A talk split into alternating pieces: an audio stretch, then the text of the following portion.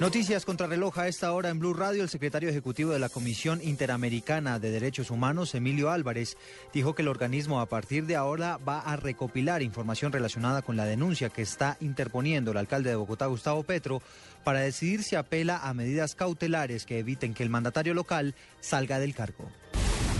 La cuarta brigada del Ejército Nacional confirmó este miércoles la captura de siete presuntos integrantes del Frente 36 de las FARC que habrían tenido relación con los atentados del pasado 4 y 6 de diciembre en el norte de Antioquia. Estos ataques, recordemos, afectaron la movilidad entre Medellín y la costa atlántica y causaron la muerte de un soldado tras la activación de una carga explosiva en un camión transportador de madera. El IMPEC informó esta noche que Miguel Ángel Serrano, alias Megateo, fue trasladado a la cárcel picaleña de Ibagué por riesgos de fuga. Estos traslados realizados por el IMPEC se llevan a cabo en desarrollo de medidas ordenadas por la Dirección General del Instituto para preservar el orden en los establecimientos del país.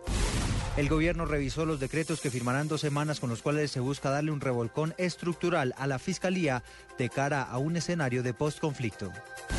Y en noticias internacionales, el Producto Interno Bruto Mundial crecerá un 3% en 2014 y un 3.3% en 2015, según vaticinó Naciones Unidas en un nuevo informe en el que alerta que una de las amenazas que afronta la economía mundial sería un final abrupto de los estímulos monetarios en Estados Unidos. Ampliación de estas noticias en blurradio.com. Sigan con la nube.